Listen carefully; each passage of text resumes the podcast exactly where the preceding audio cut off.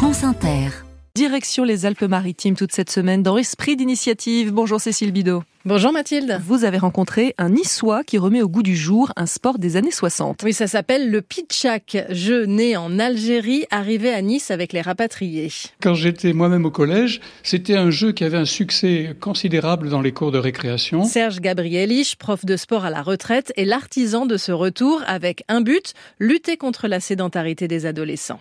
Je me suis dit, mais maintenant, en tant que prof de gym, il faudrait peut-être que je me serve un peu de, cet engouement. Et c'est vrai qu'en le mettant dans les pieds et dans les mains de mes élèves, je me suis aperçu qu'ils réagissaient très bien et ça marche aussi aujourd'hui. Hein. En fait, ils sont sensibles à des jeux sur lesquels on, essaie d'améliorer son score. C'est exactement ce qu'ils font sur les jeux vidéo.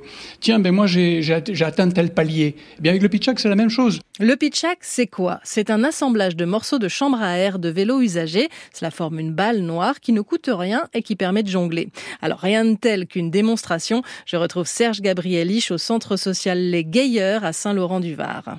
Voilà, alors là je le lance sur mon genou et sur le pied et je le fais rebondir.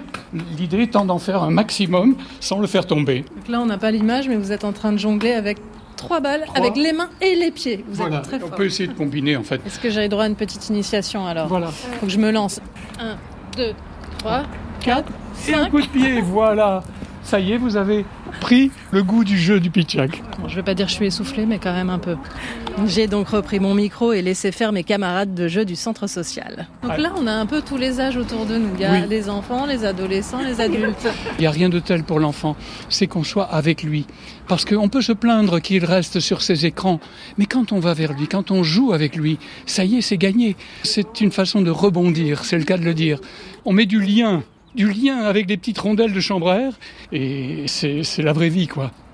Alors, vous prenez une paire de ciseaux, un petit bout de chambre à air, et vous allez essayer de couper en petites rondelles.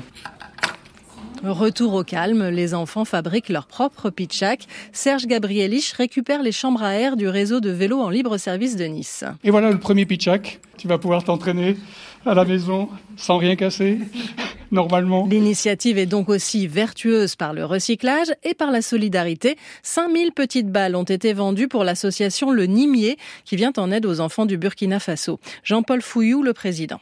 C'est important que les enfants d'ici connaissent les jeux des enfants d'Afrique et que les enfants d'Afrique connaissent les, les, jeux des enfants d'ici. Ben Là-bas, il n'est pas développé les jeux vidéo ou les choses comme ça. Le pitchak, euh, il n'y a pas besoin de jeux vidéo pour y jouer, donc euh, ça permet de, de, de réunir les enfants de deux continents. L'association rêve de voir fleurir des petits clubs partout en France. En projet en cette année olympique, les Olympitchak entre petits groupes de pitchakers. C'était l'esprit d'initiative. À demain, Cécile Bidot.